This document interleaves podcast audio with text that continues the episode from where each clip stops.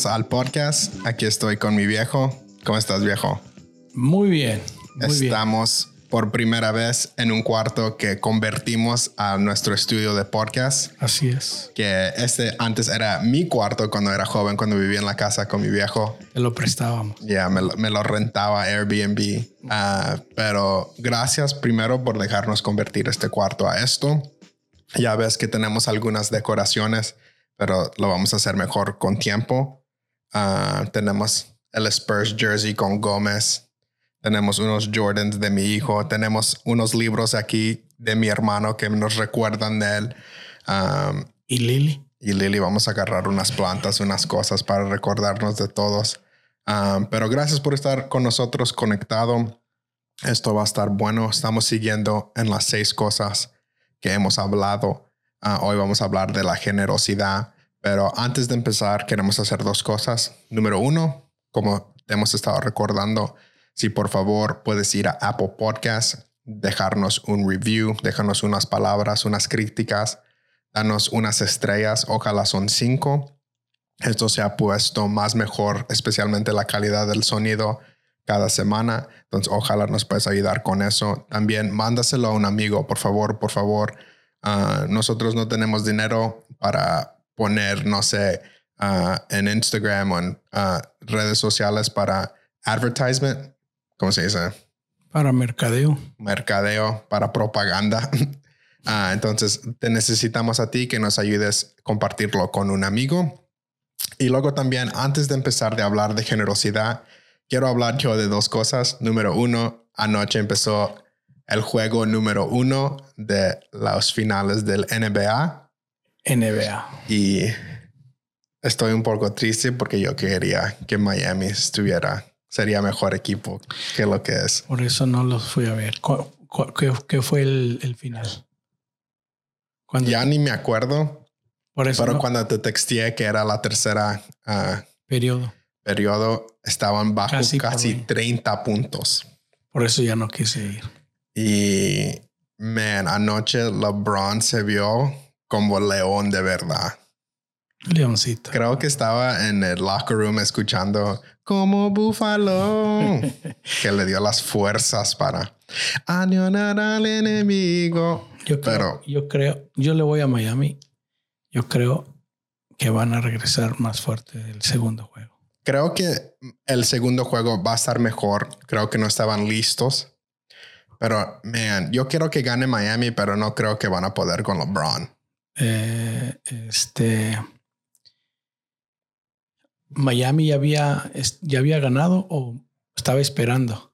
Eh, Los Lakers habían estado Ah, esperando. Miami acaba de ganar. Entonces están un poquito más cansados. Eso es. Los Lakers tienen un poquito más relajo, pero LeBron en el cuatro periodo, Más descanso, no relajo. los dos descansaron y relajaron.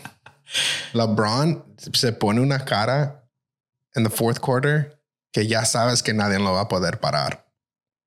Like, quien yo siempre me imagino, imagínate LeBron corriéndose a la cancha y tú estás allá abajo. Es un boss. Entonces, eh, ya cuando se acaba el juego, él se pone esa cara de enojado. Es que ganaron casi por 20 puntos o por. Ya, algo así. Bueno, ahorita oramos por Miami. Yeah, por Jimmy Butler, que es aquí cerca de Houston. We love you, Jimmy Butler. Yo sé que estás escuchando, te amamos. Ah, y luego también queremos hablar del otro juego que fue, I don't, know, I don't even know how you say debate, Debate. el debate. Yo pensaba que era una palabra falsa, debate. Debate. El debate presidencial. Yo no quiero hablar de eso. Yo quiero hablar del NBA. Ah, ¿que ¿Lo viste? Lo vi todo. ¿Todo? Todo. Yo no pude con todo. Vi lo- ya lo último. ¿Qué pensaste del debate? No creo que fue debate, sinceramente. Eh, fue, es como tú y yo ahorita empezar a platicar y, Y cortarte de vez. y gritarnos y no dejarnos hablar. Entonces, aunque ah, Trump sí es cierto que no dejaba hablar a Biden, pero de igual manera Biden también lo interrumpía mucho. Entonces, yo no creo que fue un debate, fue más un, un agarrón.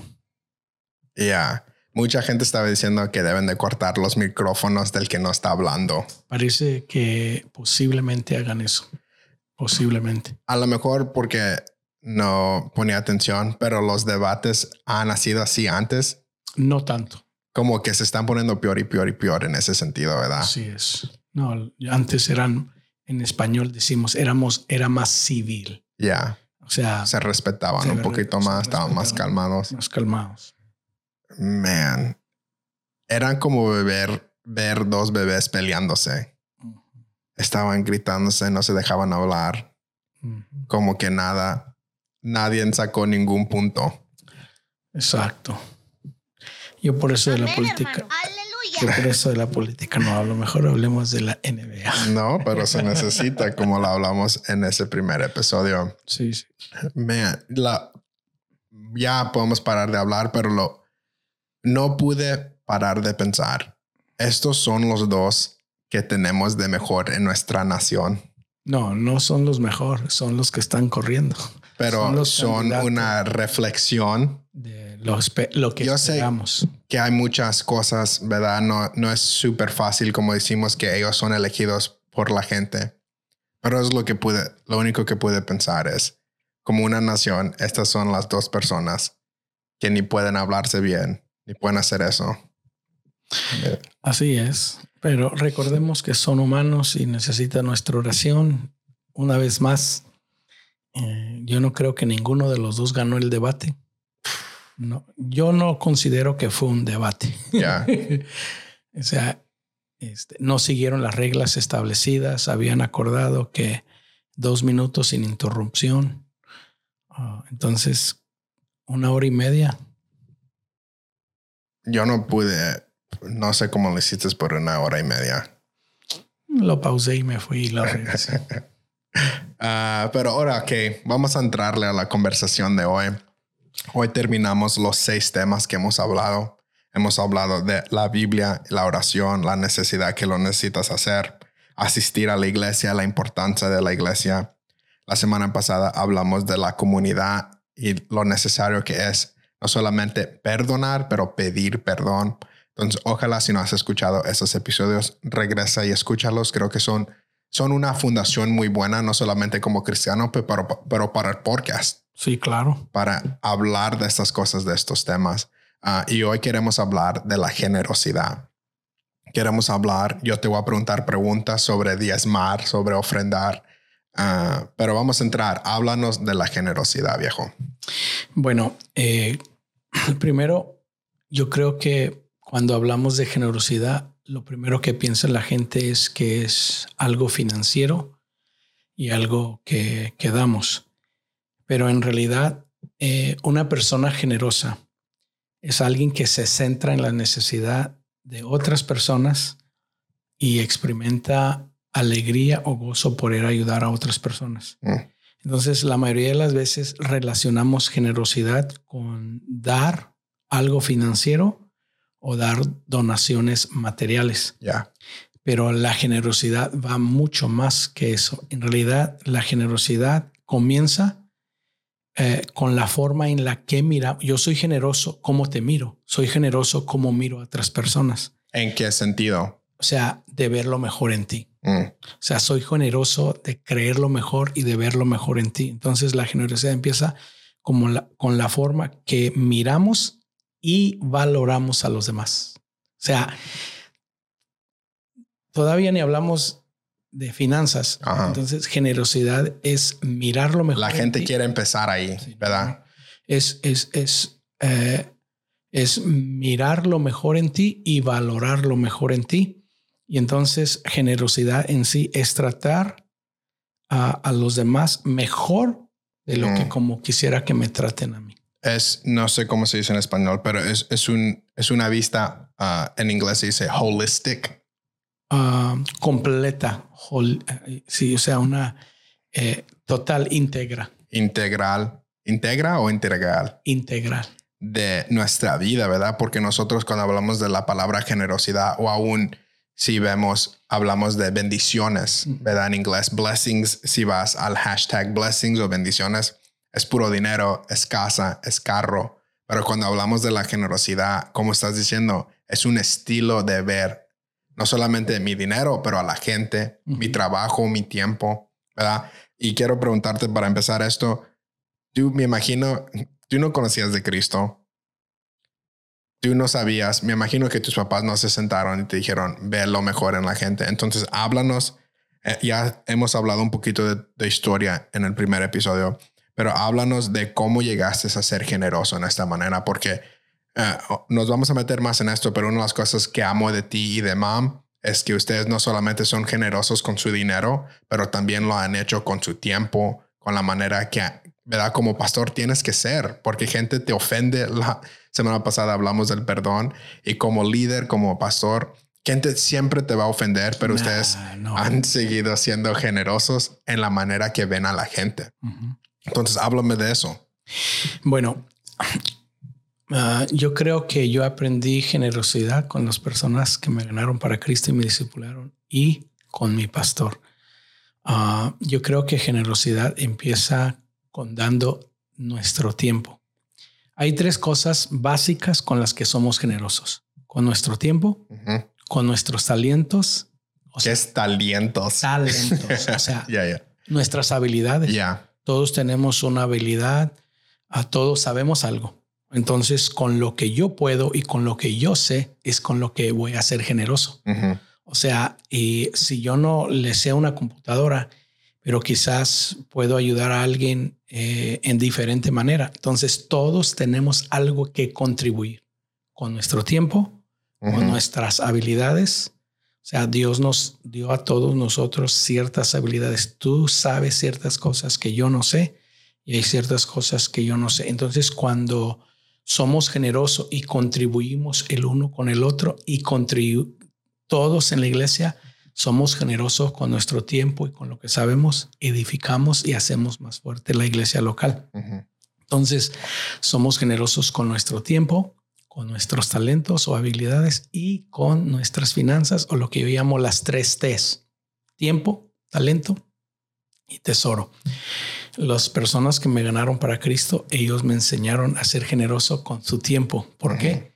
Porque pasaban tiempo conmigo. Ya. Eh, me enseñaron a ser generoso con sus talentos, porque todos cuando había una necesidad en la iglesia, eh, si hay que hacía reparar el techo, el, eh, limpiar la iglesia, ayudar a la iglesia, ellos me enseñaron a cómo contribuir y también me enseñaron a cómo dar.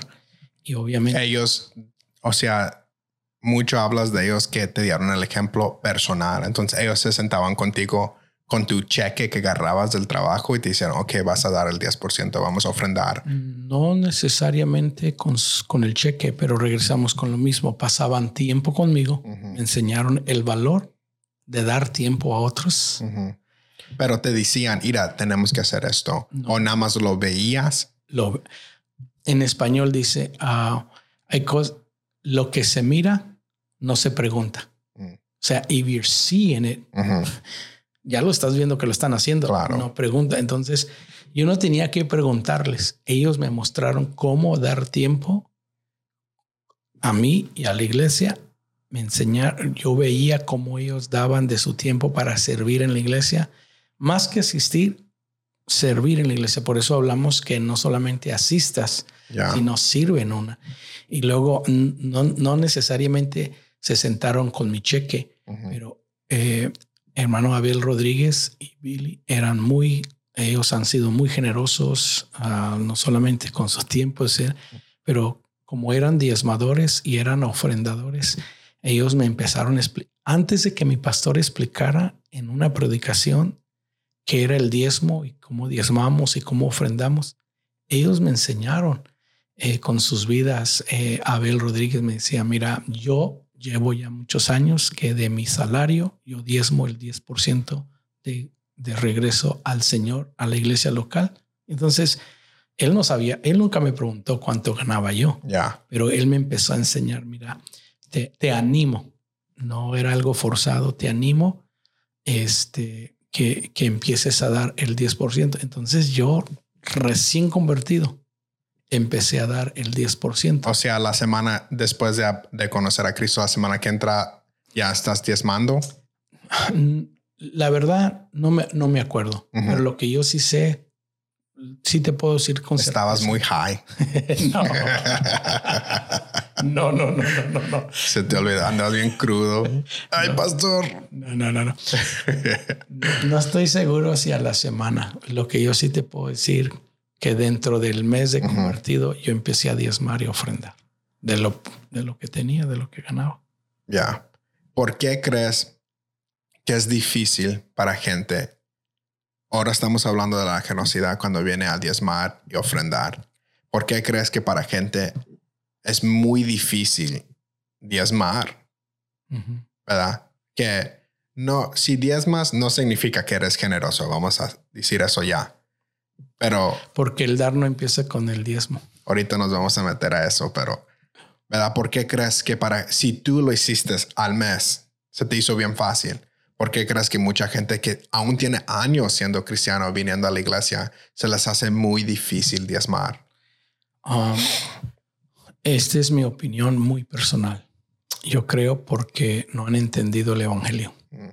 No han entendido la base del evangelio en el sentido que si Jesús estuvo dispuesto a dar su vida, que es para mí el dar el 10%, él no diezmó su vida, él dio el 100% de su vida. ya, Entonces, cuando entiendes el Evangelio, cuando entiendes que Dios, cu- cuando entiendes, cuando eres bíblico, cuando entiendes eh, la Biblia, cuando entiendes el Evangelio, eh, cuando entiendes la gracia de Dios, eh, yo creo que hay, hay muchos que, que no han entendido el evangelio, o sea, las bases bíblicas. Por eso yo creo que est- est- estas tres cosas, la oración, la Biblia, la seis cosas. Las que dije, Tres. las seis cosas, cuando entiendes bíblicamente que como cristiano no puedes vivir sin la Biblia, no puedes vivir sin saber cómo y de- desarrollar la vida de oración, no puedes ser cristiano sin asistir a la iglesia, no puedes ser cristiano aislado, necesitamos el uno al otro. Eh, como cristiano tenemos que perdonar. Y entonces es parte del ser cristiano, el ser generoso. Yo soy tu papá y muchas personas dicen que te pareces a mí. Dicen. Dicen.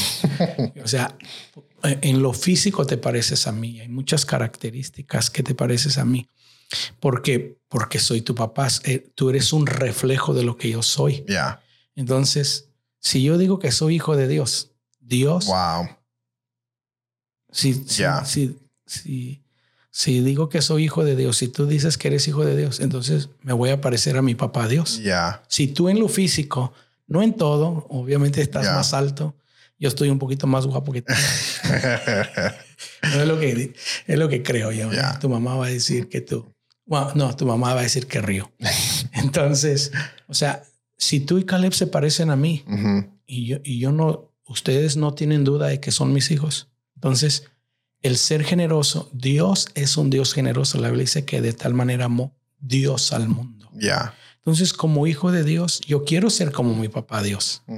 Y entonces Él me ha dado salvación, Él me ha dado todo. ¿Cómo voy a cerrar mi mano y mi corazón para, para darle? Yo creo que la generosidad no empieza con dinero. Claro. Yo creo que la generosidad empieza en el corazón. Ujú. Cuando yo estoy agradecido, cuando estoy enamorado, Ya. este, estoy dispuesto a abrir mi mano para darle a Dios mi tiempo, mi talento. y Dice uno de mis favoritos predicadores, Francis Chan, que a la iglesia donde él era pastor en California, uno de, de los que iban a la iglesia era the world's strongest man. El hombre más, más fuerte, fuerte. del mundo. O sea, era, he could bench press como 500 libras. O sea, podía hacer pesas Ajá. Y la esposa también era la mujer más grande, más fuerte. más fuerte, ya. no, más, corta. grande. ya, más fuerte. Y decía, imagínate si ellos tenían un hijo y no podía hacer nada. Así somos nosotros como cristianos a veces. Tenemos el Dios más fuerte, el papá más fuerte y no somos generosos. ¿Verdad?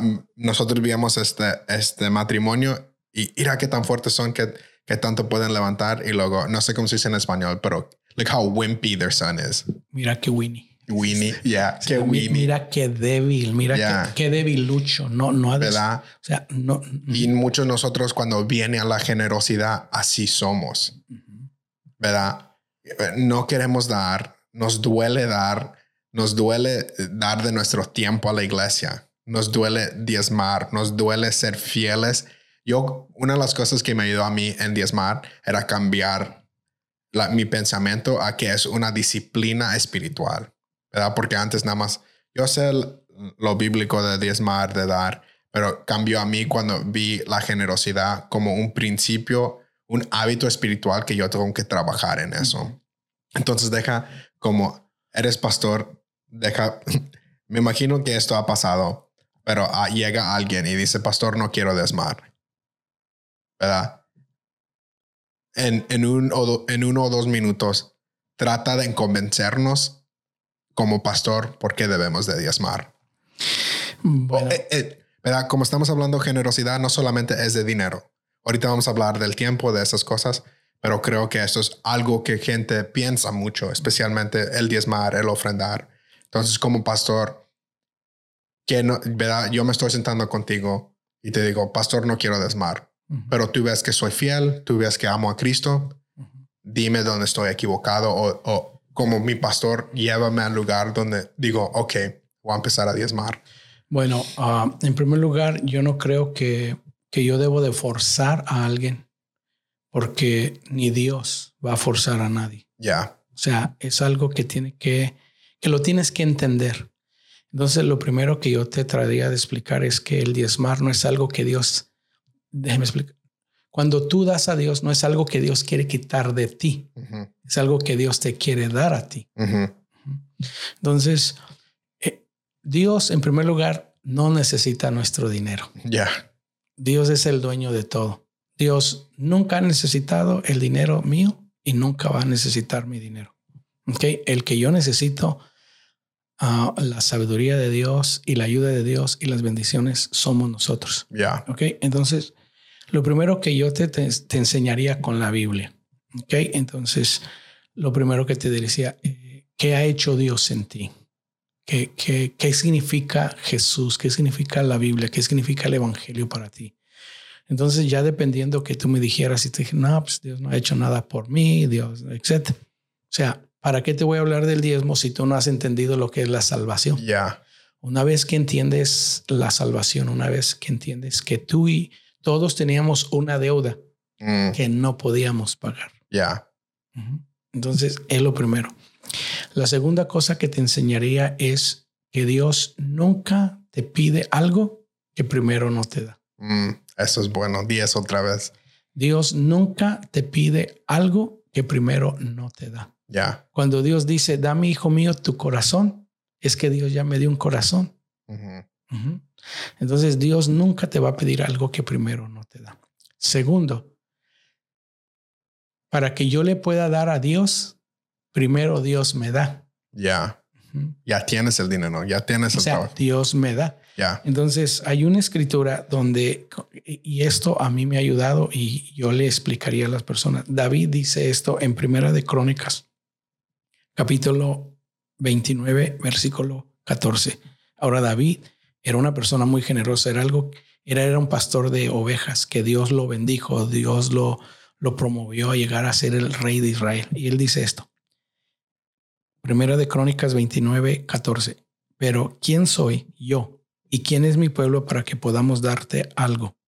Todo lo que tenemos viene de ti y te damos solo lo que primero nos Mm. diste.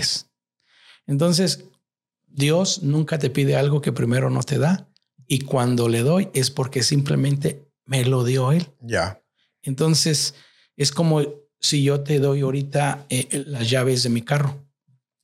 Si yo te doy las llaves de mi carro y entonces eh, no, era tu, no era tu carro, yo te lo di. Entonces, cuando Dios me pide, no, no es porque me lo quiere quitar, es porque quiere medir cuánto yo lo amo a Él.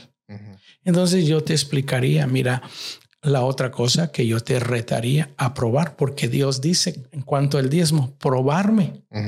Entonces, en ningún otro versículo en la Biblia Dios nos dice que nos pruebe, pero en cuanto al diezmo dice Dios, pruébame. Entonces, lo que yo le digo a la gente es, no vive de mis experiencias, experimentalo tú para que no tenga que contarte yo lo que yo he vivido. Ya. Entonces, lo que yo, ah, nosotros en la iglesia retamos a la gente a tomar el reto de 90 días, diezma por 90 días. Prueba a Dios. Ah, yo no digo que Dios te va a hacer millonario, rico, pero Dios va a hacer cosas dentro de ti que ningún dinero va a hacer. O sea, porque las bendiciones de Dios es más que dinero, es traer paz, traer muchas cosas. Dios cambia cosas. Entonces yo le digo a la gente, pruébalo. Entonces le explicaría cómo la Biblia dice que cuando yo diezmo es señal de que Dios es primero en mi vida y también de que confío que Dios es más sabio que yo para usar dinero. Ya.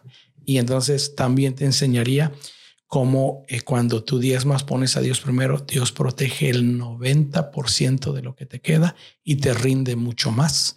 Entonces simplemente te daría algunas pautas. Número uno, eh, no, no, te sientas forzado. Prueba a Dios, pruébalo por tres meses. Como decimos en la iglesia, si en tres meses Dios no ha hecho nada por ti, un cambio, no, si te regresamos el dinero. Ya. Entonces, hasta ahorita, en los 20, en los 30 años que he sido pastor, nadie que ha tomado el reto ha, querido. Eh, me habló uh, Thurman eh, hace un año o dos.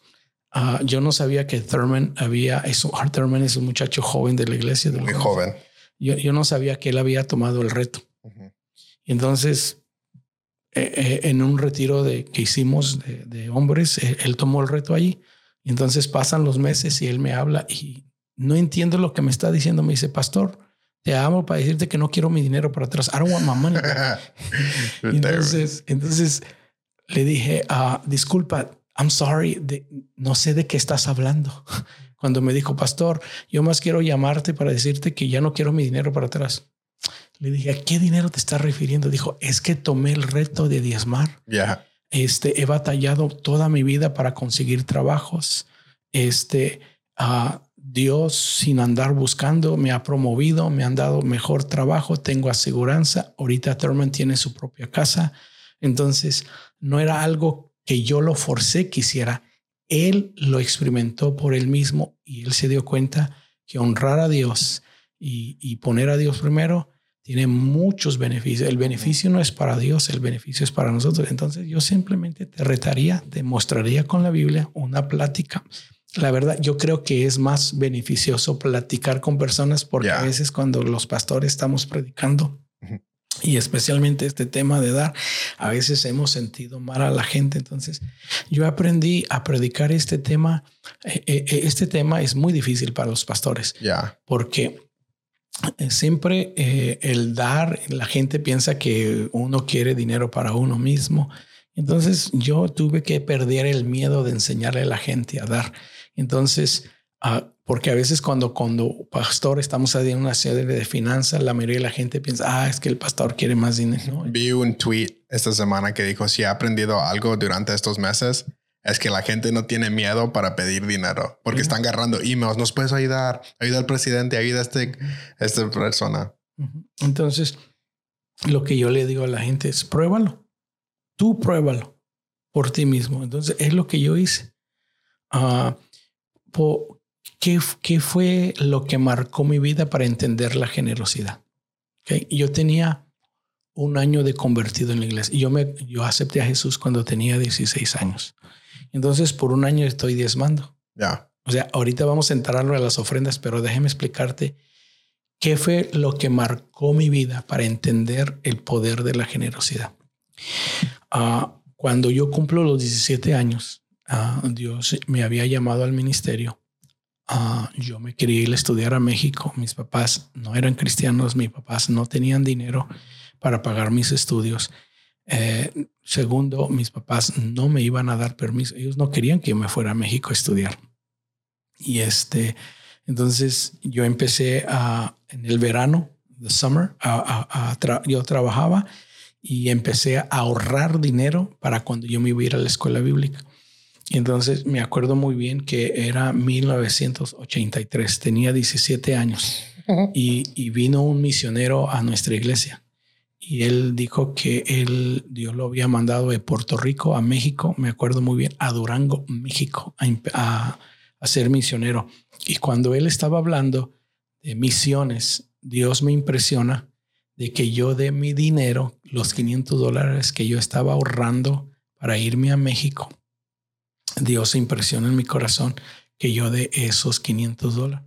Entonces, como yo estaba recién convertido, yo aceptaba y obedecía a Dios, no, no cuestionaba. Entonces al otro día fui al banco, eh, este, fui al banco y le dije a la cajera que por favor que tenía que cerrar mi cuenta, pero quería mis 500 dólares. Fui a la casa de mi pastor, me senté con el misionero y le dije, mire, este, eh, hace un año Dios, Hace un año Dios me salvó. Yo estoy bien agradecido con Dios por lo que Él ha hecho y Dios me ha ayudado al ministerio. Ah, yo he estado ahorrando este dinero para irme a la escuela bíblica, pero anoche que usted predicaba, Dios puso en mi corazón que yo dé este dinero para misiones. Y cuando él, yo, él oyó mi historia, él no quería agarrar mis 500. Ya, I bet. Ya, él no los yo no me los quería agarrar. Ah, entonces yo le dije, mire, si usted no me los recibe, los voy a quemar ahorita. No, no, Yo se los voy a llevar a, yo se los voy a dar a mi pastor y que mi pastor se los dé, porque yo estoy 100% seguro que Dios ah, puso en mi corazón que yo le diera ese dinero. Entonces, cuando yo, él ya vio que yo estaba decidido, ya, que yo sabía que era Dios que eh, se los recibió, oró por mí y él predicó, pasó. Ok. ¿Qué marcó mi vida y entender la generosidad? Por un año yo quería que mi, forzosamente que mis papás, especialmente mi mamá, entregara su vida a Jesús. No, no, me acuerdo muy bien si fueron dos semanas o el mes después que yo di esos 500 dólares. A mí me invitó, me invitó un pastor bautista en Denver City, Texas, a ir a compartir mi testimonio.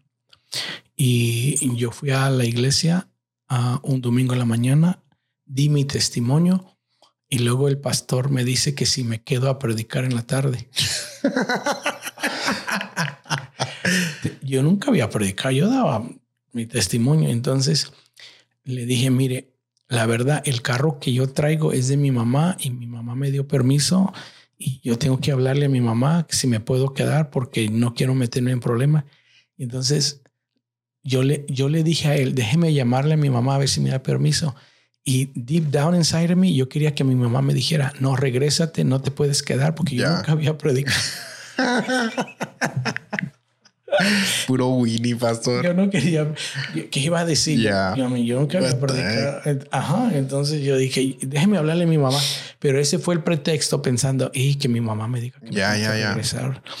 Y entonces yo le digo a mi mamá, mamá, ayúdame, dime que no. Entonces yo le digo a mi mamá, mire, eh, el pastor quiere que se dice que si me quedo a predicar a la tarde. Y mi mamá dijo, está bien, nomás asegúrate terminando el servicio.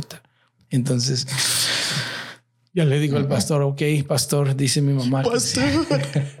le dice que sí. Entonces, esa tarde me, yo no sé ni qué prediqué. Yo no sé ni lo que dije. Lo que yo sí me acuerdo que antes de que empezara el servicio había una joven que tenía un dolor de riñón.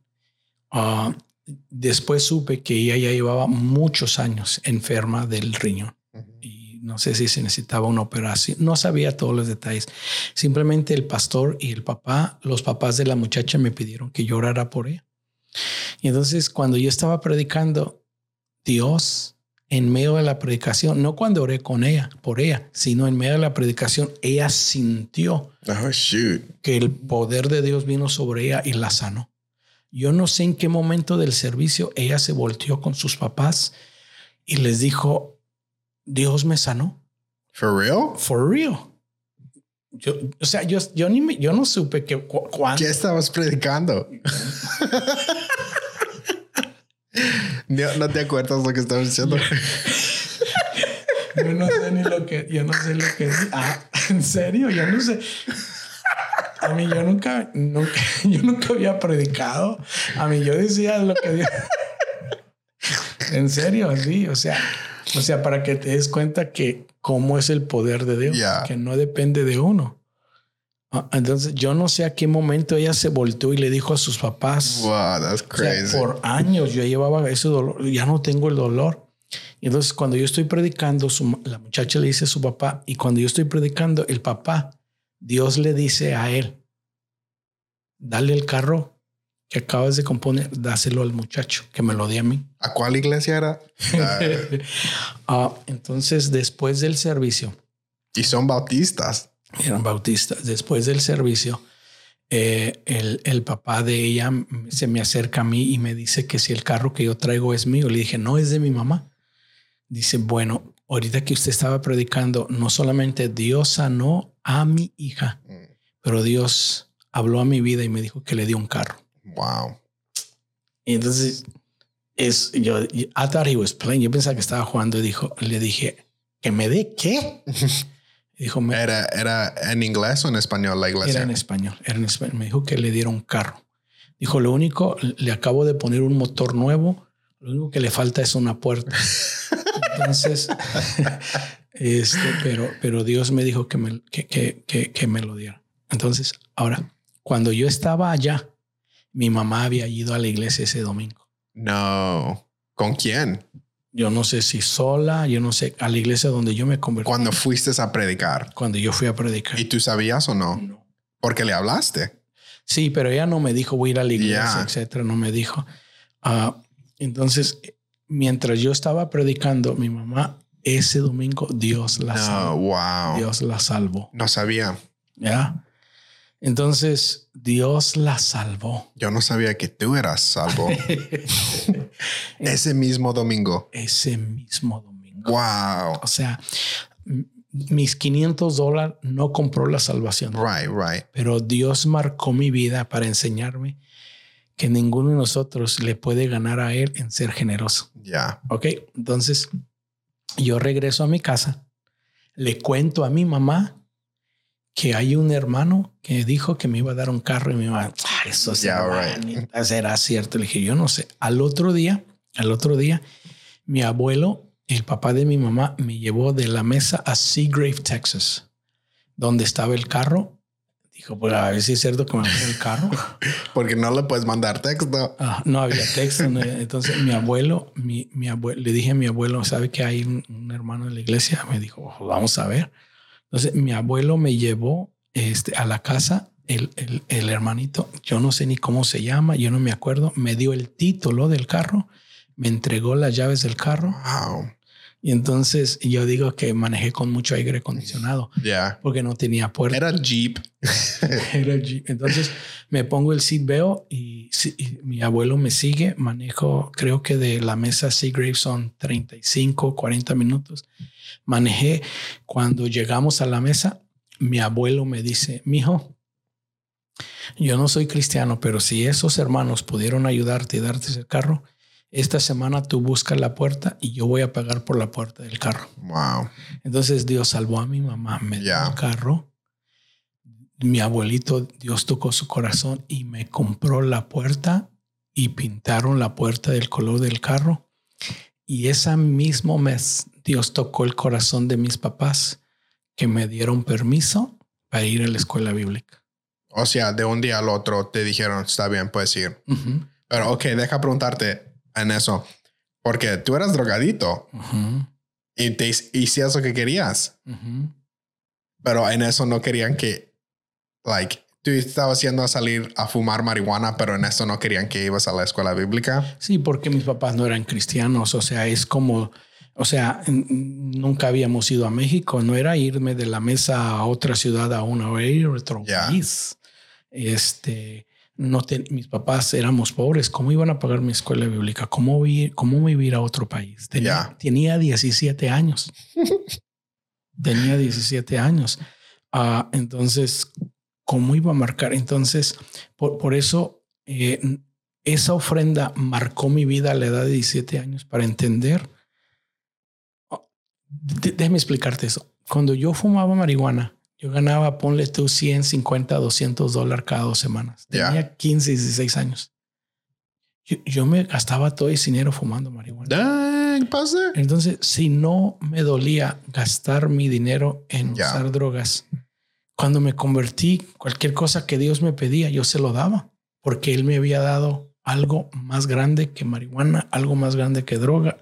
Dios me, Dios me cambió. Entonces, por eso yo digo que la generosidad no empieza con dinero, empieza con el corazón. Con el corazón, no empieza con la billetera, empieza con el corazón. Entonces, allí marcó mi vida para entender que no hay nadie que le puede ganar a Dios porque Dios es el mejor en ser generoso que él dio a su hijo. La Biblia dice en Juan 3 dice, porque de tal manera amó Dios al mundo que él dio.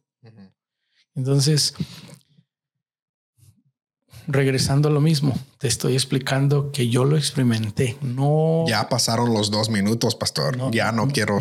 Mi, pastor no me forzó a dar los 500 dólares. El misionero no me torzó, no sentí obligación. Entonces, yo creo que, todo lo del reino de Dios es, tenemos que hacerlo voluntariamente, no forzados, no obligados. Entonces, regresando a tu pregunta, yo creo que muchos no son generosos porque no han entendido lo que es el, o sea, no han entendido el evangelio, entender cómo era posible que Dios no, y no necesariamente tienes que haber sido un drogadicto como yo, haber nacido pobre. Pero todos estábamos en pecados. Todos teníamos una deuda con Dios que no podíamos pagar. Entonces, cuando tú experimentas, cuando tú le das a Dios y, Dios nunca te promete que te va a dar esto, Dios no me dijo que iba a salvar a mi mamá, Dios no me dijo que me, iba me iban a dar un carro. Si mandas mil dólares ahorita, amigos podcast, Dios te va a bendecir. Entonces, e, e, eso marcó mi vida y yo creo que la bendición más grande, la bendición más grande, aparte del carro, la salvación de mi mamá, creo que la salvación de mi mamá fue lo más grande, pero el carro, mi, abuelo me compró eh, la puerta, mis papás me dieron permiso. Yo creo que la bendición más grande de toda esa bendición es que conocí a tu mamá. ¿En serio? Ya. O sea, eh, yo creo que parte de eso. Entonces, ¿cómo? mira todo lo que me dio Dios con 500 dólares. Ya. Ahora, porque, porque mis, los que me ganaron eran generosos, me enseñaron. Uh, yo creo que hay dos tipos. hay muchos predicadores, pastores algunos dicen que son predicadores de la prosperidad y luego hay otros que predican el evangelio de la pobreza. O sea, hay dos extremos. Ya. E, el evangelio de la prosperidad, que da, da, da y Dios te va a dar más. Y luego el, e, el, evangelio de la pobreza Dios. ¿no? Básicamente es el dinero es lo mejor y el dinero es, el peor. Es lo que predican. Lo que yo predico es un evangelio de provisión. O sea, que Dios, siendo un buen padre, la Biblia dice que si nosotros, siendo malos padres, sabemos dar a nuestros hijos, cuanto más vuestro Padre que está en los cielos darán buenas cosas a los que lo piden. Y Pablo dijo a, los, este, a los filipenses, mi Dios pues suplirá todo lo que os falte conforme a sus riquezas en gloria. Entonces el evangelio que yo he predicado es un evangelio de provisión que Dios puede proveer y Pablo lo dijo, que Dios puede hacer mucho más abundante de lo que pedimos o entendemos. Ya. Entonces, esa escritura, mi Dios pues suplirá. Pablo se le escribe a los filipenses porque era la única iglesia cuando les dice, ustedes fueron los únicos en participar conmigo, en dar y en recibir, porque es cuando damos que recibimos. O sea, entonces, I want to press you, como se dice en, en español. Quiero cuestionarte, quiero presionarte. Porque yo, es una de las cosas que me encanta de cómo predicas y cómo eres de pastor, que no eres de esos extremos, ¿verdad? Porque el dinero ni es lo mejor ni es malo, ¿verdad? Somos nosotros. Si yo soy malo, voy a usar el dinero malo. Si yo, eso. Pero también cuando vemos la vida de Pablo físicamente, O sea, en lo que podías ver, él vivió una vida más pobre que bendecida. No. O sea, Pablo dice, en ese mismo contexto, dice, he, aprendido a vivir en abundancia. Ya, porque, pero se refería a la... Y he aprendido a vivir en necesidad. Entonces, eh, en realidad, Pablo experimentó los dos. Ya. En tenerlo todo y en no tener nada. Entonces, o sea, es que son dos extremos. Dios solo, y yo creo que Dios es el Dios de abundancia. Yo, yo, yo, yo enseño esto, que, el, que, Egipto representa la tierra de no suficiente. Cuando los judíos vivían en Egipcio, no tenían lo suficiente. La tierra prometida, perdón, el des Egipto representa la tierra de no suficiente. El desierto representa la tierra de solo lo suficiente. Ellos tenían solo lo suficiente para comer cada día, cada día venía el maná. Pero la tierra prometida representa la tierra de más que suficiente. Entonces, Dios quiere llevarnos a esa vida y no necesariamente de finanzas y prosperidad. Pero ¿cómo voy a dar si yo no tengo? Y entonces es cuando doy que aprendo a recibir y es cuando recibo que aprendo a dar, porque Proverbios dice que el alma generosa, esa será prosperada. Entonces tiene que haber un balance. Ok, hay gente que va a escuchar esto y va a decir... Déjame, déjame preguntarte a ti. ¿Cómo aprendiste tú a ser generoso? Porque yo sé que tú eres generoso. ¿Cómo aprendiste? Ah. Cuéntanos la historia eh, y luego yo, yo lo voy a Cuéntanos tú cómo llegaste a ser generoso y luego platícanos la historia de los mil dólares del misionero para el, para el motor en Venezuela, para el motor ah. del barco. Ah, yo quisiera ser más generoso de lo que soy. Pues mi hijo aquí está. en el sentido de que veo qué tan codo soy. Like, man, I want, yo quiero todos los tenis, yo quiero todas las cosas. Y que no son malas, ¿verdad? Creo que Dios me va a bendecir con más Jordan size 10 si estás escuchando. Hermana fina. Um, yo quiero ser mucho más generoso, pero no tengo el dinero suficiente para hacerlo. Pero siempre me acuerdo algo que me has enseñado tú es que si no puedo ser generoso con lo poco, cuando lo tengo, si tengo más, no lo voy a hacer. Entonces, creo que eso es algo que he puesto en práctica. Y creo que realmente la generosidad obviamente viene de Dios bíblicamente, teológicamente, pero también he visto la vida que tú y mom viven. Ustedes tienen, you guys have nice things. Mom se viste bien, tienen una buena casa. Ah, y me acuerdo una vez que le pregunté a mom, man, vi que gastaste X dinero en esta bolsa. Eh, Dios no, no le gustaría eso. Y mom me dijo, cállate, tú no sabes que acabo de usar doble el dinero triple el dinero para bendecir a este hermano que no podía pagar su renta, para ayudarle a esta, esta hermana que no podía con su luz. Y me callé así, ¿verdad? Porque fácilmente podemos hacer eso. Es que tú estabas viendo lo que compró y no sabías ya exacto. Que, lo que da. Y, y luego, no sé si te acuerdas, pero recién llegado tú me dijiste, me necesito sentar con los líderes de jóvenes porque necesitan empezar a diezmar. Y yo te dije, no, no, no, no, bla, bla, bla. Y dije, yo no veo en el Nuevo Testamento donde deben de diezmar, ¿te acuerdas? No, no me acuerdo de esa playa. y yo te reté en eso porque en el Nuevo Testamento básicamente no vemos la palabra de diezmar, que otra vez no tiene que ver con la generosidad. Pero al estudiar, porque yo te cuestioné, Dios me retó a diezmar aún más, que el 10% es el básico. Ahora yo diezmo el 20 a 22% que no todo va a la iglesia, sino lo reparto en diferentes lugares, pero porque el Nuevo Testamento no lo menciona porque era básico, ya todo judío sabía diezmar. El diezmo es, dicen que es the training wheels of giving. Exacto. Entonces, hice, hice, I made the mistake. ¿Cómo se dice? Y cometí el error. Cometí el error de cuestionarte a ti como mi pastor y Dios me dijo, ok, ahora hazlo doble. Cuestióname otra vez. Entonces, ahora diezmo al, al 20% porque yo quiero vivir una vida no a lo básico, sino más allá. Y luego, I don't know, man, cuando vivía en Venezuela, creo que era cuando era el más generoso porque era fácil dar. Ah, ganaba en, en dólares, entonces allá básicamente era como un millonario y no me dolía dar.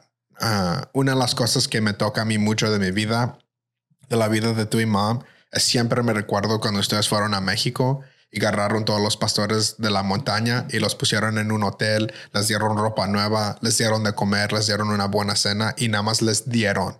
I don't know why, pero eso siempre, I've always kept that in my heart. I love that. Encanto eso que ustedes ni los conocían, hicieron eso y yo siempre he querido ser así, de esa manera. Entonces, cuando estaba en Venezuela, conocí a este misionero Peter. Si estás escuchando, te amo. Muchos abrazos fuertes a ti y a tu familia. Y man, Peter me cayó la onda muy buena. O sea, te cayó muy bien. Me cayó muy bien. Nos estábamos riendo cuando lo conocí. O sea, cuando tú piensas de un misionero, piensas de alguien súper serio, esto, lo otro. Y él me llevó a comer una cena muy rica. Nos estábamos burlando mucho. O sea, riendo. ¿Qué dije? Burlando. Burlando es cuando te burlas de alguien. Si no, nos estábamos burlando de todos. Ah, y no sé, eh, nada más oí que necesitaba para un motor y no creo que era Dios. Explícanos qué es lo que necesitaba. Peter es venezolano, que es un misionero a, una, a comunidades indígenas en Venezuela. En la, en, la río Amazona. Ajá. Entonces él necesita llevar un barco cuatro, cinco, seis, ocho horas para llegarse a, la, a las comunidades. Y se robaron el motor de su barco y necesitaba un nuevo motor. Y ahí mismo, en, en esa misma cena, lo dijo y ya para el último, como te digo, es fácil decir que era Dios, pero yo no siento que era Dios. Yo nada más siento que sentí, no sé cómo lo voy a hacer y le dije, Peter, no sé cómo lo voy a hacer, pero te voy a ayudar a agarrar ese motor. Y me... Que costaba mil dólares. Ajá. Y me dijo, ok, como que no me creía porque me imagino que gente le ha dicho eso antes. Claro. Y fuimos, nos, esa semana íbamos a meternos a la comunidad indígena con ellos, que eh, rentamos un barco para hacer eso, porque igual ellos no, no habían podido meterse porque no tenían el dinero para rentar el barco. Entonces nos metemos, una de las experiencias más mejores de mi vida, no hay nada, o sea, estás en la agua sin nada, con gente que no conoce de Cristo, que no sabe el lenguaje, no tiene Biblia, no tiene nada. Regresamos y al regresarnos a, Caracas. no, a, donde vive él, alguien me mandó mil dólares. ¿Tú te acuerdas? Y yo sabía para qué eran esos mil dólares. Eran para él. Y como te digo... que ¿Tú le dijiste a él, aquí están los mil dólares? Mm, y creo que me di cuenta que agarré los mil dólares cuando regresamos a Caracas. Porque era un bus hacia la ciudad donde vive él y luego un barco. Entonces regresamos a la ciudad de él. Luego uno o dos días a regresar a Caracas y cuando me di cuenta, pero a la semana de, a las dos semanas de conocerlo, le mando los mil dólares. ¿Y él qué te dijo? Me dijo, ¿sabes qué? No te creía. es lo que me dijo. Peter es súper chistoso. Se burla de mí. Se burlan de mí porque cuando entramos a la comunidad me pidieron que predicara y... ¿Qué predicaste? Y me, llaman unición porque no, no estaba diciendo unidad, estaba diciendo necesitamos tener unición. Entonces siempre me dicen unición. Ok, ¿y cómo te sentiste tú cuando diste los mil dólares?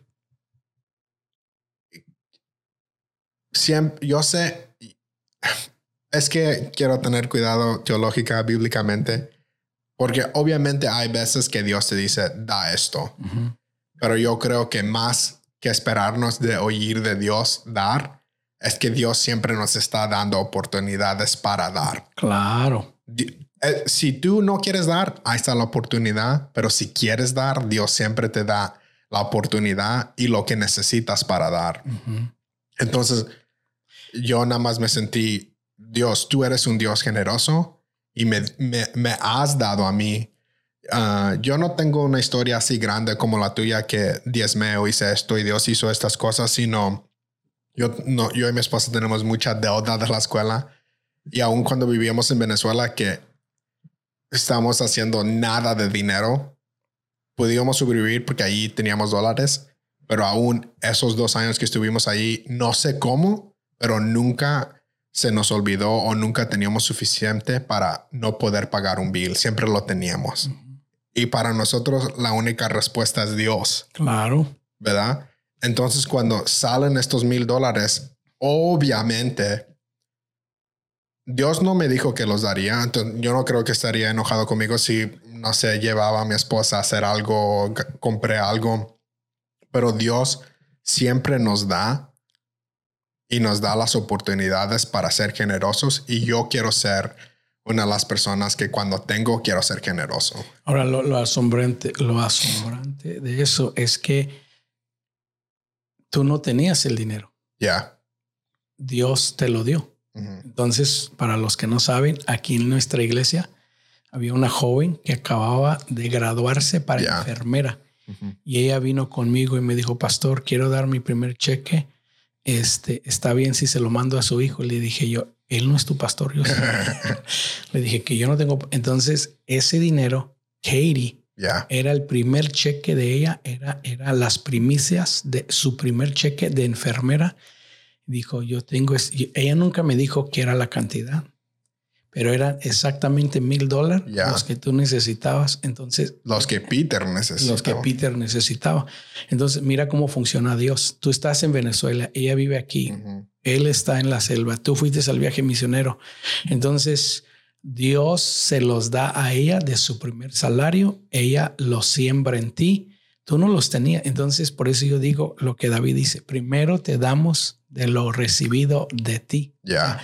Solo lo que Dios recibimos de Dios es lo que damos y Dios nunca me va a pedir algo que no tengo y cuando me lo pides porque Él me lo va a dar. Ya, y eh, una de las cosas también que me gusta es, hemos seguido ayudándole a Peter y a su familia porque se ha puesto la situación peor en Venezuela y ellos tienen la confianza para pedirnos cuando necesitan, que a mí me encanta eso, porque si yo tengo, les quiero dar.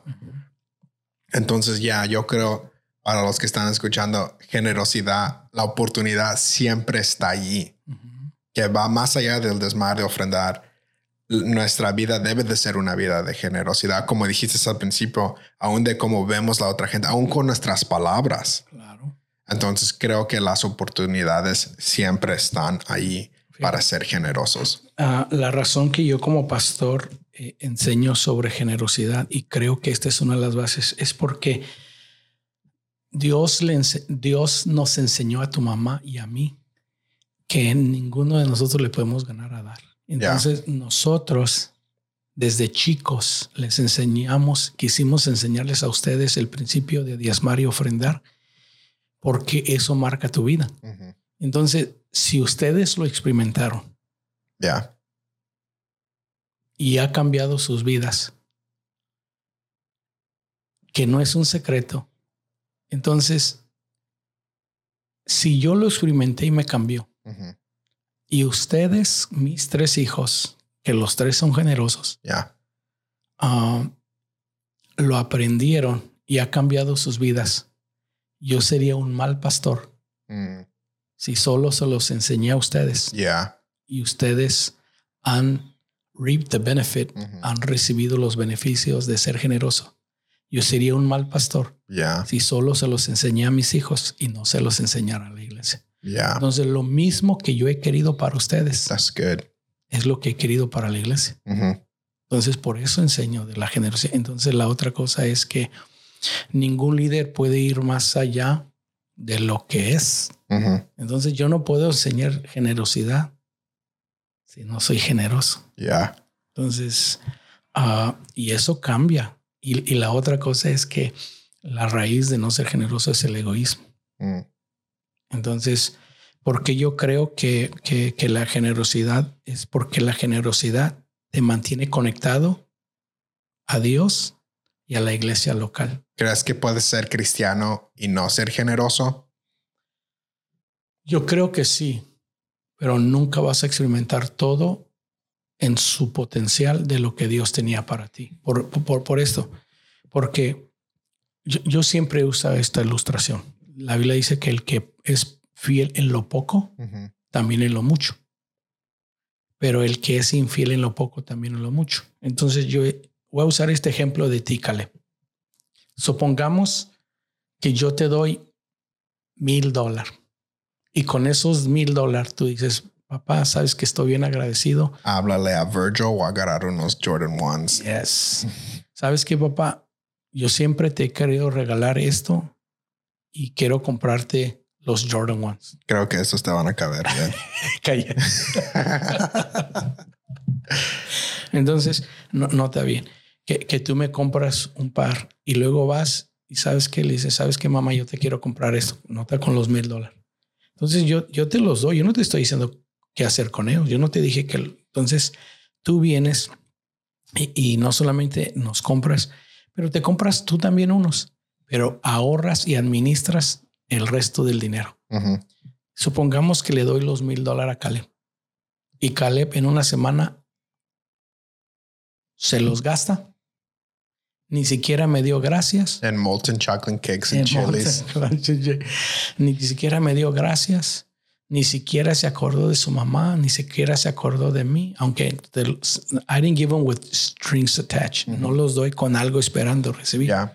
Entonces, si voy a dar cinco mil dólares a, a ustedes dos, ¿a quién crees tú que le voy a dar los cinco mil? ¿A ti o a Caleb? A mí. ¿Por qué? Aquí estoy listo, pastor. Ahorita te doy mi número de cuenta ¿Por, por qué? ¿Por qué a ti los daría a ti? porque los usé bien. Entonces, si yo como papá vi la diferencia de al que le di, lo usé bien, lo administró bien, ¿por qué le voy a dar a alguien que no lo administró bien? Entonces, yo creo que puede ser cristiano, pero tú crees que Dios va a seguir dándole a alguien que no lo sabe administrar bien. I don't know. Yo sí creo. Entonces, ok. Dios te da perdón, Dios te da gracia, Ajá. pero Dios no te puede confiar más. La O sea, única no- razón no que solamente no. del dinero, pero Dios no te puede. Déjame explicarle esto. Hay cosas del reino de Dios que es más importante que el dinero. Ya. Entonces, si con el dinero no he aprendido a ser fiel y Dios, Oh, ok. I'll shut up. ¿cómo me va a soltar Dios más cosas Ya. que son cosas de su reino? Si con, con la Biblia dice con las cosas materiales, con lo infiel, no he sido fiel, Ya. ¿cómo Wow. voy a ser fiel? Ok. Ok, bye. wow. Ya, sí es cierto. Ok. Entonces, ese es el principio de ser fiel en lo poco. Entonces, eh, la generosidad no solamente es con nuestro tiempo, no solamente es con nuestros talentos, con nuestro dinero, todo empieza con el diezmo y luego vienen las ofrendas. Entonces, las ofrendas son voluntarias. Las ofrendas, yo, yo enseño que las ofrendas no solamente son voluntarias, el diezmo es el 10%, ah, el 10 O más. o más, o el 20%. Nosotros, tu mamá y yo también damos más de- de- del 10%. Nosotros creo que al, al fin del año damos entre el 20 al 25 de nuestros ingresos, los damos para Dios. El 10% a la iglesia y luego el 15 o el más por ciento damos de ofrendas y diferentes cosas.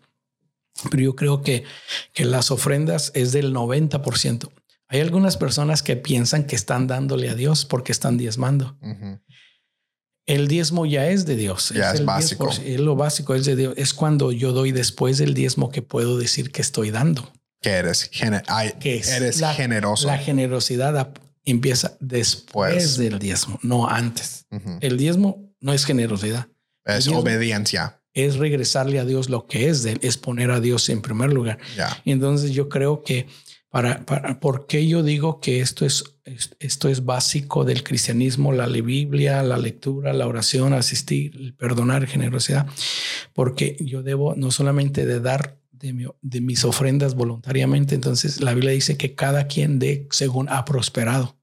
Entonces, si Dios te ha prosperado a ti, si tú ganas más que yo, eh, entonces tú das a la medida que Dios te ha prosperado. Si en esta semana Dios te dio 500 dólares, a lo mejor Dios no quiere que des los 500 dólares, pero Dios quiere que des 50. Y si a mí esta semana solamente gané 10 dólares, Dios no me va a pedir 50 dólares. Ya. Entonces voy a dar según Dios me ha prosperado. Entonces la generosidad no solamente es, eh, las ofrendas no solamente son voluntarias, pero también debemos de aprender a dar constante y regularmente y dar sistemáticamente y sobre todo que nunca en, en nuestra en, en Nueva Vida nosotros le enseñamos a la gente que generosidad es un privilegio. Debemos de dar con alegría, no dar porque tengo que, sino porque quiero. como dije, la oportunidad siempre está allí. Vamos a tomarla. Que antes que no era cristiano, no veía las oportunidades. Uno de mis cantos favoritos dice de Dios, antes preguntaba dónde estabas, antes no veo dónde no estás. Ahora no veo dónde no estás. igual creo que cuando entiendes la gracia de Dios, lo que te he perdonado, ves oportunidades que antes querías hacer codo, ahora eres generoso porque ves las oportunidades que tienes para dar, para, para bendecir a otros, que la generosidad no es que puedes agarrar tú, sino que puedes hacer no solamente para Dios, pero para otra gente. Y, y porque yo digo que la generosidad es, es, es, una, es una de las bases básicas del cristianismo, porque una vez más la generosidad nos ayuda a mantenernos conectados a la iglesia local. la, generosidad muestra que yo amo la iglesia local mm.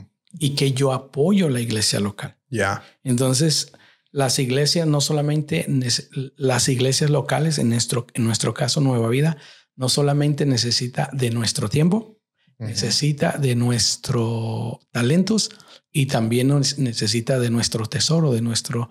Entonces yo siempre he dicho que nuestra iglesia no ha sido edificada con gente rica, sino ha sido edificada, y tú bien lo sabes, ustedes tres, mis hijos lo saben, que ha sido edificada con gente generosa, gente que no tiene los mejores trabajos, no les pagan millones de dólares, no ganan 30, 40, 50 a la hora, pero gente generosa que hay en nuestra iglesia.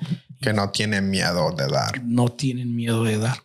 Entonces, yo creo eh, que por eso yo digo que la generosidad es algo básico, porque te mantiene conectado al corazón de Dios, te mantiene conectado a la iglesia local y la iglesia local. Dice la Biblia, donde está tu tesoro. Ahí está tu corazón. Entonces, si doy de mi tesoro, que aquí estamos diciendo que es dinero, que es dar, ahí va a estar mi, que eh, lo hacemos, ¿verdad? Mi, mi tesoro, gente que compra carro, ¿verdad? Invirtió 50 mil dólares para este carro. ¿Qué está haciendo los fines de semana? Lo está lavando, lo está cuidando, wax on, wax off, lo está llevando a la playa a manejarlo. ¿Por qué? Porque invirtió de su tesoro en este carro Igual creo que la razón que Dios nos pide dar de nuestro diezmo a la iglesia local es porque ahí debe de estar nuestro tesoro. La misma manera que por, para mí mis tenis los limpio, los veo, los tengo arriba, los uso con esta ropa. Así debe de ser la iglesia, que la cuido, la, enseño. Estoy orgullosa de mi iglesia porque ahí doy de mi tiempo, de mi dinero, de mi tesoro. Y, mientras más doy de mi tiempo y mientras más doy de mis talentos y mi tesoro, me conecta. Ahora, ¿por qué es importante? ¿Por qué se va la gente de la iglesia? Porque no están conectados. No están conectados ni con su tiempo, mm. ni con su talento. Ya. Y menos con el tesoro. Es, es fácil irte si no estás invertido. así se dice bien. Invertido, ya. Ya. Invested. Entonces, lo tanto que viene de ser generoso. Bastante. ¿Verdad? Y, lo más tremendo que, que yo lo puedo decir abiertamente, que la generosidad, una vez más, yo, yo quedé convencido a los 17 años. Ya. Y por la persona que más me ha enseñado a mí, me ha enseñado y me ha retado, aparte de los que me ganaron para Cristo, pero en estos 33 años que llevo casado a la persona que más me ha enseñado a mí a ser generoso y me ha retado es tu mamá. Mm. Yo pensaba que era generoso. Tu mamá es más, me ha enseñado ya a ser, me reta. El año pasado, cuando nosotros estábamos para es, es una mamá súper generosa. Me, dijo, ¿cómo es posible que tú y yo seguimos dando dos mil dólares? Tú, ya, tú, ya tú y yo ya debemos estar dando cinco mil dólares porque Dios nos ha dado mucho. Entonces, cada año nosotros hemos subido. O sea, Dios no me prospera financieramente para subir mi nivel de vivir, sino para subir mi nivel de generosidad. Ya. Entonces, es lo que hemos querido. Yo y Alisa no hacemos mucho dinero, y, pero ya hemos hablado que cuando Dios nos bendice, si Dios nos bendice de esa manera, nosotros vamos a dejar nuestro nivel de vivir igual y va a aumentar nuestro nivel de dar, porque no queremos ganar tanto dinero y comprar carros, comprar esto, comprar lo otro y nuestro dar se queda igual. Entonces ya aún estamos pensando de eso. Sí, cuando nosotros compramos esta casa, yo le dije a Dios, Dios, yo no quiero la casa si me va a robar la bendición de diezmar y de dar. Mm. Entonces no me la des. Ya. Gracias a Dios, Dios no la dio, pero nunca la casa nos detuvo para seguir diezmando y seguir dando para la iglesia local y para otras cosas que damos. Y entonces a la medida que Dios nos ha bendecido, subimos nuestro nivel de edad. O sea, ¿cómo es posible que, que traigo el mejor carro, eh, remodele mi casa, hizo otras cosas, pero no le sigo dando? O sea, yo, siempre le digo, llevo 38 años de cristiano. No puede ser posible que después de 10, 15 años siga dando un dólar.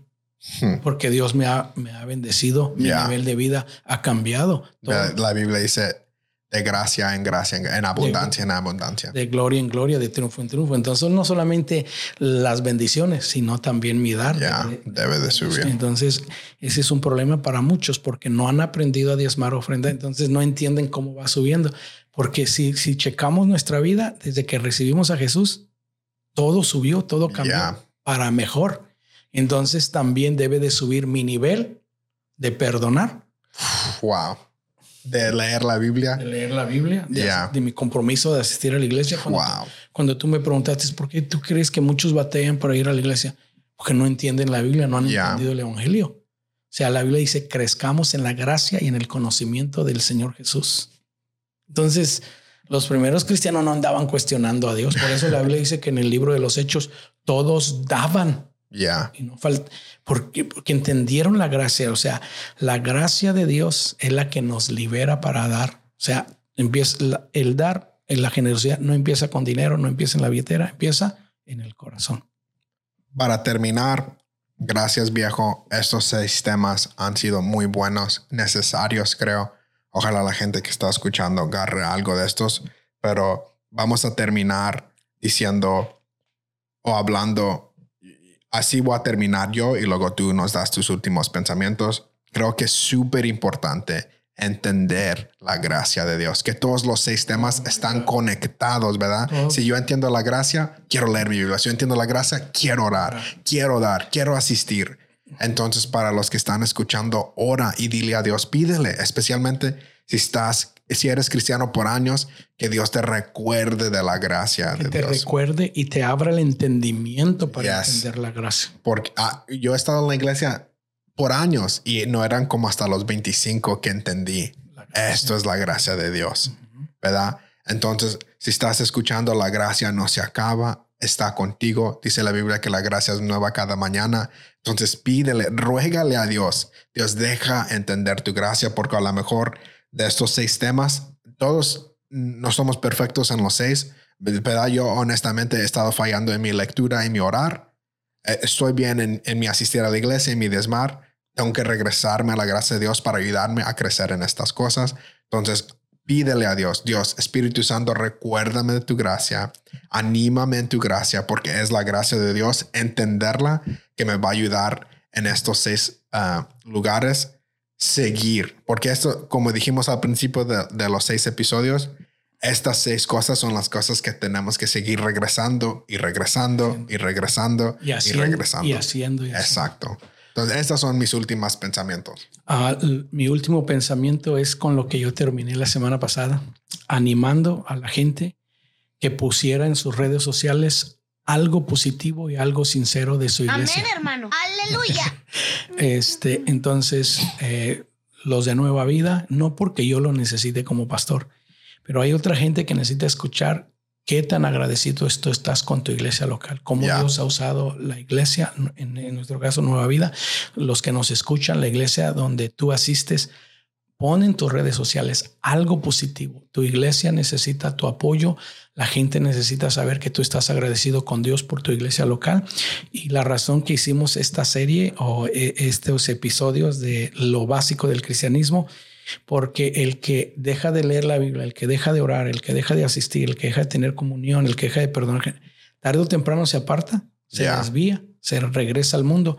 Pero si seguimos leyendo la Biblia, eh, orando, asistiendo a la iglesia, entendiendo la comunidad, que nos necesitamos uno al otro, la necesidad de perdonar y generosidad, eh, Dios y nuestras siguientes ¿Por, qué yo practico esto? Porque yo quería modelarles a ustedes, porque el Evangelio nos cambió a tu mamá y a mí y entendimos la gracia y por eso somos generosos y por eso hacemos lo demás. No porque tenemos que hacerlo, sino porque queremos hacerlo de agradecimiento por el perdón y la gracia que Dios. Estas cosas no te salvan, pero son ejemplo que eres salvo. Dios te ha salvado. Las obras no salvan, pero los salvos sí hacen obras. Entonces, eh, y lo último que yo quiero decir es esto. Dios nunca le pidió el diezmo a los judíos cuando estaban en Egipto, porque no tenían que dar. Ya. Fue cuando entraron a la tierra prometida que Dios estableció el diezmar. Ahora, Abraham fue el primero en diezmar. Entonces, Dios a ti y a mí nunca nos pidió el diezmo cuando no éramos salvos. Ya. Hasta que Él nos salvó, hasta que entendimos la gracia. Entonces el diezmo es algo que practicamos los cristianos que hemos entendido la gracia y la misericordia de Dios. Entonces eh, sigue conectado a tu iglesia, sigue practicando estas seis cosas. Si te olvidas de las seis cosas, por lo menos acuérdate de los 15 a 5, 5, 5, 5 minutos de la Biblia, 5 minutos de oración, 5 minutos de adoración. No te de, no dejes de asistir a tu iglesia, conecta tu grupo de vida, perdona y desarrolla generosidad en tu vida. Gracias por escuchar. Este es episodio 10. Hicimos 10 episodios ya. Compártelo con un amigo. Esa cosa se va a aprender, se va a poner mejor. Gracias por estar con nosotros. Te amamos, te animamos. Viejo, I love you. I love you.